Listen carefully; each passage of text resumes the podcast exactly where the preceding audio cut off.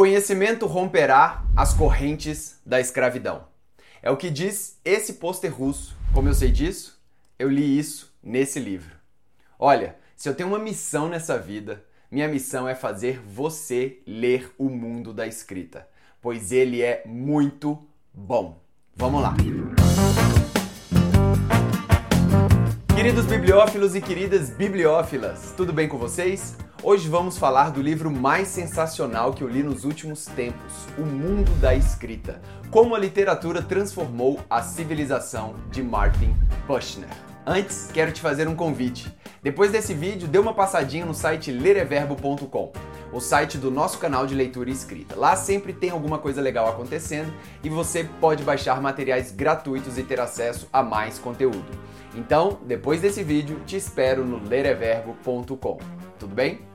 Vamos lá então. O mundo da escrita foi escrito por Martin Pushner, que é um crítico e filósofo nascido na Alemanha e formado nos Estados Unidos, onde, além de ter recebido seu PhD, é também professor em Harvard.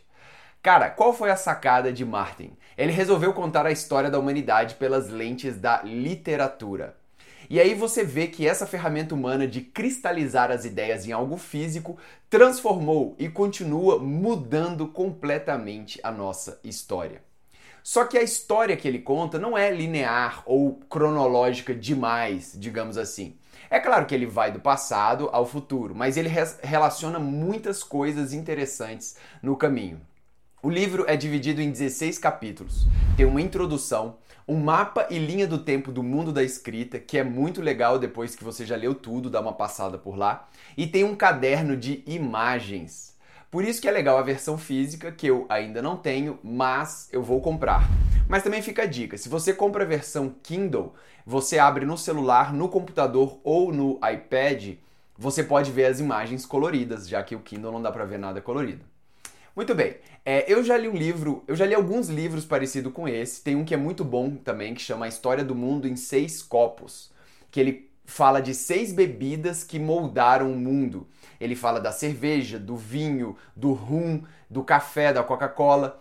Não é desse autor, lógico, é de outro autor, mas é muito interessante também. Deixa eu ver se eu tenho ele aqui. Aqui, ó. Esse aqui, de Tom Standage, A História do Mundo em Seis Copos. Muito interessante e é bem similar ao mundo da escrita. Existem livros parecidos com esse, por exemplo, tem um que chama Casa, que é muito interessante também, que ele fala da evolução humana a partir dos espaços da casa. Então ele fala do banheiro, de onde surgiu, da área da, da dispensa, da cozinha, do quarto, do escritório. Cara, eu particularmente adoro esses tipos de livro. E esse livro, O Mundo da Escrita, veio fazer isso, contar a história humana pelo viés da literatura. Putz, fechou. É tudo que, que a gente que é bibliófilo gostaria de ter, né? O primeiro capítulo se chama O Livro de Cabeceira de Alexandre e começa por contar a história de Alexandre o Grande que seguiu piamente Ilíada de Homero. Ilíada não é o primeiro texto da humanidade, mas por que, que o autor quis começar com Alexandre o Grande seguindo Ilíada? Porque ele quer mostrar que a vida imita a arte. E a arte só é arte porque representa a vida. Então depois ele vem com o texto de Gilgamesh, Gilgamesh, o texto mais antigo já registrado, pelo menos até hoje.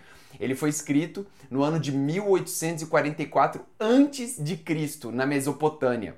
E a epopeia de Gilgamesh, curiosamente, também traz uma história do dilúvio, ou seja, quem influenciou quem, né? O que vamos ver é que Gilgamesh e Homero são as chamadas literaturas de epopeia, que contam a jornada do herói e mostram a formação do universo. Assim também é a literatura de Esdras. Meu Deus, quem que é Esdras? Esdras traz a formação do universo, só que agora em formato de escritura sagrada, pois foi Esdras, o judeu, que começou a colecionar as histórias do seu povo, muito para deixá-lo unido. Então Esdras foi expulso ali de Israel viveu como escravo perto do Egito e ele é, viveu como escriba, escrevendo né, coisas administrativas. E para colecionar as histórias do seu povo, ele resolveu é, compactar essas histórias num, num texto que deu origem ao Velho Testamento da Bíblia. Um texto que foi, foi escrito em aramaico e que anos depois foi interpretado por Jesus em hebraico e depois teve sua primeira tradução para o grego e do grego foi traduzido para o latim e tudo isso deu origem ao Velho Testamento como conhecemos hoje, pelo menos uma de suas versões. E aí depois disso vemos o surgimento da literatura de mestre ou literatura de professor. E aí já estamos no capítulo 3 ou 4 do livro já. Como é chamado o movimento que inclui Buda, Confúcio, Sócrates e Jesus. Cada mestre desse, cada professor tem a sua corrente e o curioso é que nenhum deles escreveu nenhuma palavra, foram todos os seus discípulos. Buda foram seus discípulos, Confúcio foram os discípulos também que escreveram, Sócrates foi Platão que escreveu sobre a vida de Sócrates e Jesus foram os apóstolos. E é muito interessante isso, cara, não é? Putz, você vai começando a ver a história e você vê que a literatura realmente foi fundamental nesses grandes desenvolvimentos, nessas grandes conjunturas históricas. E a gente também fica sabendo, por exemplo, nesse livro, do primeiro romance escrito no mundo, no ano 1000 depois de Cristo, por uma mulher no Japão. É o romance de Genji. E aí conta toda a história, por que, que surgiu lá a tradição de escrever poemas do Japão. É, entre as pessoas da corte fez com que surgisse o primeiro romance do mundo. Bem, aí depois ele fala das Mil e Uma Noites, que é muito interessante, que é um conjunto de textos também, só que agora um conjunto de textos ali é, do Irã, né?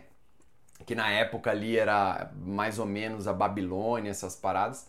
E aí depois ele fala de Gutenberg, da formação da, da primeiro processo de escrita em massa, né, de, de, mecanização da escrita, e aí Martinho Lutero, por exemplo, que o movimento da reforma da igreja, por exemplo, só aconteceu porque, porque era o início da imprensa também. Então Lutero foi o primeiro, digamos assim, jornalista sensacionalista que denunciava os abusos da igreja através de panfletos e livros, e aí o Papa mandava queimar os livros de Lutero, mas Lutero imprimia mais e aquilo na clandestinidade.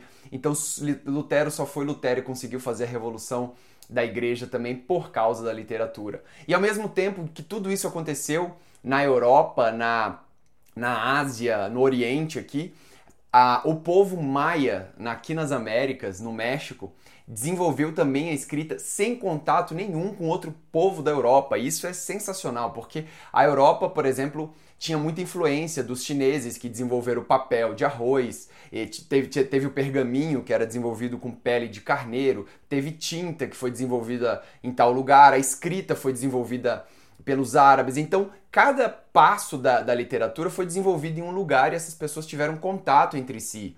Agora aqui na América não, o povo maia não teve contato com ninguém e ele desenvolveu também o papel, a tinta e a escrita e eles escreveram uma epopeia, um texto sagrado também chamado de Popol Vuh. E quase que esse texto foi destruído pelos espanhóis, mas não foi. Podemos ler esse texto, essa epopeia maia. Olha só que legal. Bem, tem muitos fatos interessantes. Tem ele fala sobre Marx e Engels, já escrita do manifesto. Ele fala sobre é, uma poetisa russa que mudou a história da Rússia. Olha, cara, chega a arrepia o negócio. Mas bem, ao final do mundo da escrita, ele ainda entra em Hogwarts e fala de Harry Potter. Isso que eu achei legal nesse autor, porque apesar de ser um professor com PhD em Harvard, ele não se escusa em ler Harry Potter. Não que ele tenha achado bom, né? Pela, nas entrelinhas você vê que não é tão bom assim. Mas ele sabe que isso faz parte da nossa cultura e ele, como um cientista, ele tem que ler isso também. E o capítulo final é simplesmente genial, porque agora mesmo estamos passando por outra revolução, a revolução digital. Os autores também são seus próprios editores, né? A gente pode ver na Amazon agora que tem o KDP, que é o Kindle Direct Publishing, onde você pode escrever seu livro, você baixa o aplicativo e você publica o seu livro. E se você tiver pessoas dispostas a ler, você não precisa mais de um crivo editorial de uma editora, você pode ser o autor e o editor do seu próprio livro e o vendedor, né? E onde é que isso vai parar? A gente não sabe. E o que o autor nos mostra é que o movimento da escrita é um movimento orgânico.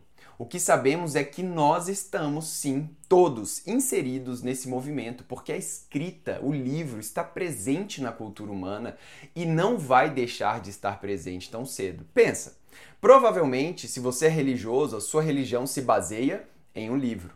Você vive em um estado que tem a Constituição, que é um livro que rege todas as leis, né? As leis estão escritas, né? Quando você vai casar, por exemplo, você assina Um livro. O livro é algo sagrado porque ele é a nossa base de referência, é o esteio de conhecimento para os desafios do futuro. E como bem diz o autor, o aspecto mais fascinante da literatura sempre foi permitir aos leitores o acesso à mente dos outros, inclusive daqueles mortos há muito tempo. E viva a literatura e viva o livro. É isso, pessoal. Não deixe de adquirir esse livro, O Mundo da Escrita é muito interessante e o link está aqui na descrição do vídeo. Lembre-se de se inscrever no canal para não perder nenhuma atualização, porque vem muita coisa boa por aí, inclusive sobre escrita. Entre no site lereverbo.com para mais conteúdo. Muito obrigado pela audiência, um abraço, boa sorte e até a próxima. Valeu!